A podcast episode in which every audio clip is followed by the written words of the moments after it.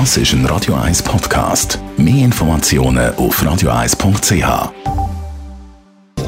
Netto, das Radio 1 Wirtschaftsmagazin für Konsumentinnen und Konsumenten, wird Ihnen präsentiert von Tracker.ch, der weltweit führende Anbieter für mobile Ortungslösungen.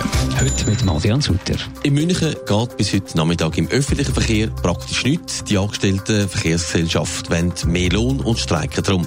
Weder Bus noch U-Bahn oder Tram sollen bis um halb drei fahren. Betroffen sind laut den Gewerkschaften Tausende von Pendlern. Der Elektrokonzern ABB verkauft Solarwechselrichtergeschäft an die italienische Firma Fimer. Das Geschäft hat rund 800 Mitarbeiter und macht einen Umsatz von gut 300 Millionen Franken. Der Abschluss von dem Geschäft ist für Anfang nächstes Jahr geplant. Das US-Außenministerium hat das Rüstungsgeschäft im Wert von 2,2 Milliarden Dollar mit Taiwan abgeschlossen. Neben über 100 Panzer werden auch Stinger-Raketen und Maschinengewehr mit Munition geliefert. Das Geschäft ist unter anderem von China scharf kritisiert worden.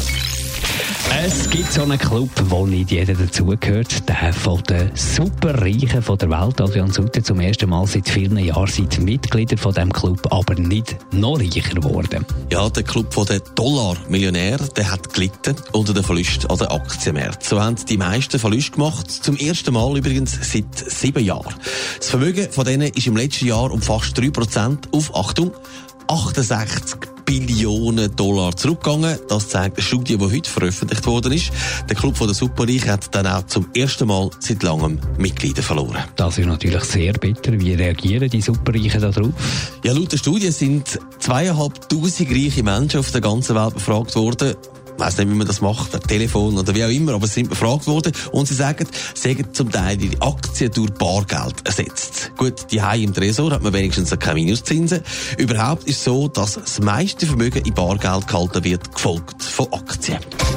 Netto, das Radio 1 Wirtschaftsmagazin für Konsumentinnen und Konsumenten, ist Ihnen präsentiert worden von Tracker.ch. Weltweit funktionierende Ortungslösungen.